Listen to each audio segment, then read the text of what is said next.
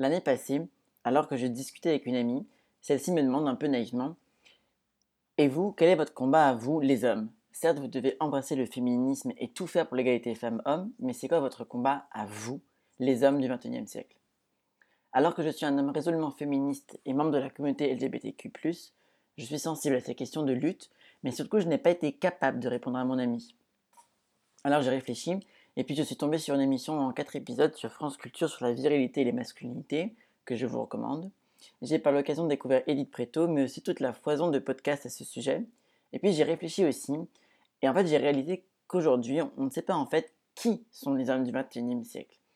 Parce que le patriarcat et l'hégémonie viriliste tuent des femmes encore et toujours, il oppresse aussi les hommes et leur construction. Je pense que les hommes d'aujourd'hui doivent réussir à construire de nouveaux modèles hors du patriarcat, de la virilité abusive, pour reprendre l'expression de Edith de Preto, des modèles dans lesquels nous, les hommes, assumons notre part de féminité, sans pour autant remettre en question notre identité d'homme. Cela passe beaucoup par repenser notre façon de penser, de s'exprimer, nos rapports avec les autres, entre nous les hommes, de réfléchir aussi, pour prendre des exemples concrets, à la façon de s'habiller, de nous regarder, de nous valoriser.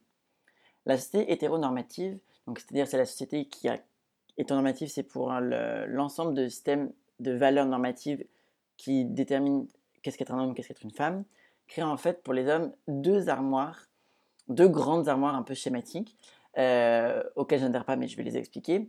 Euh, l'armoire des hommes virils et celle des hommes pas virils, donc efféminés, et probablement homosexuels. Donc ce sont deux grands modèles d'hommes qui sont antagonistes et qui vont mélanger à la fois genre et sexualité. Donc analysons un peu ces deux modèles. Le modèle de l'homme viril, c'est celui du mâle dominant, fort physiquement, plutôt sportif, qui cache ses émotions, ne pleure surtout pas, il ne faut pas pleurer si on veut être un homme, qui est discret et qui s'habille d'une façon pas excentrique du tout, donc avec des couleurs sobres et des couleurs un peu sombres. L'homme plus efféminé, donc pas viril, c'est celui dont on va dire au collège dans 95% des cas que c'est une fille manquée, parce que comme il n'a pas les attributs de l'homme viril, la société le met de l'autre côté du genre. Des mecs donc ce sont des mecs féminins, donc des mecs plus maigres, qui sont plus féminins, c'est-à-dire qu'ils assument leur part de féminité. Ça passe notamment par les vêtements qui sont plus colorés et moins genrés, par l'attitude générale en société qui va être moins pudique que l'homme viril, plus orienté euh, euh, vers d'autres activités que le sport, moins brutal. C'est extrêmement schématique ce que je dis, mais c'est tel que la société a construit ces deux modèles. Et en fait, ce qui est intéressant de voir, c'est que ces deux modèles se confondent avec les stéréotypes de l'homme hétérosexuel et de l'homme homosexuel. La société s'est donc construite tout un imaginaire de représentation et de symboles autour de l'homme homosexuel qui, au départ, dans la société des années 50-60, est un homme déviant, selon la sociologie, c'est-à-dire qui est hors de la norme, qui est d'être hétérosexuel et viril. Donc l'homme homosexuel, parce que homosexuel, perdrait donc son identité d'homme et se rapprocherait de celle d'une femme, toujours suivant en un modèle hétéronormatif. Tu aimes les hommes, donc tu es féminin. Et en fait, ça marche aussi dans l'autre sens, au niveau des stéréotypes absurdes sur le genre et l'orientation sexuelle, tu aimes les femmes, donc tu es masculin. Et c'est ainsi qu'ont été, été créés les stéréotypes sur les lesbiennes, euh, qui seraient donc plus des garçons manqués, parce que aimant les femmes. Donc on voit ainsi euh, que notre société nous fait confondre au travers de ces modèles notre identité de genre et notre orientation sexuelle. Or, cela n'a rien à voir. Ici, la sociologie est d'une grande aide parce que les homosexuels vont être déclarés par la société comme déviants de la norme générale. Ils vont être entrés dans le cercle des, des, exclus, donc des déviants, et ils doivent donc rentrer en lutte pour exister dans la société. Et donc, qui dit entrer en lutte, dit se battre pour abolir la norme qui nous a exclus. Et donc, on retrouve cela dans le combat contre le racisme, on retrouve cela dans le combat féministe, dans la lutte des classes marxistes, etc.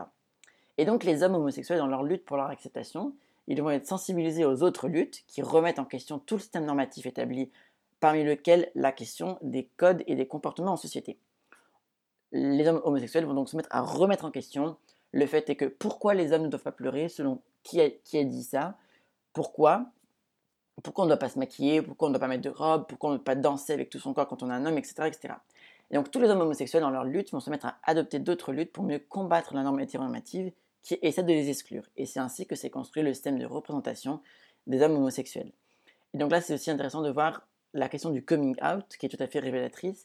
Les hommes homosexuels, par leur coming out, en fait, révèlent à la société leur déviance en leur disant Bonjour, je suis gay, j'accepte d'être déviant, c'est-à-dire contre la norme, ce qui est complètement absurde au fond. On a donc aujourd'hui en fait deux modèles centraux, mais bien évidemment, comme toujours, mettre les gens dans des cases, dans des armoires, si vous voulez, ça ne sert à rien et ça exclut plus que ça ne rassemble.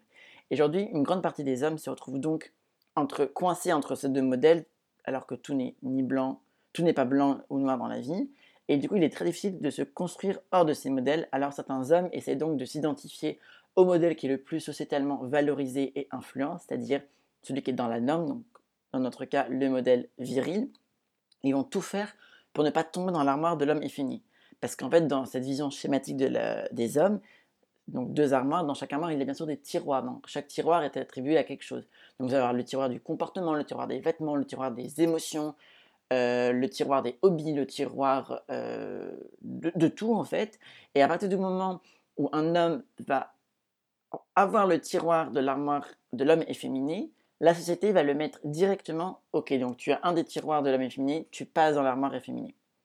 Et donc, on voit bien, en fait, on assiste à un refoulement énorme et un mal-être énorme de beaucoup d'hommes qui, en fait, sont coincés entre ces deux modèles-là, pour bien, et aussi, bien sûr, par, pour parler aussi de l'armoire euh, des efféminés, que je n'aime pas dire ça comme ça, mais c'est la réalité, euh, que la société l'a construite. Une grande, la souffrance, en fait, d'une grande partie des jeunes LGBTQ+, qui sont en fait rejetés et stigmatisés. Là, je vous invite à lire les nombreuses études qui ont été publiées à ce sujet.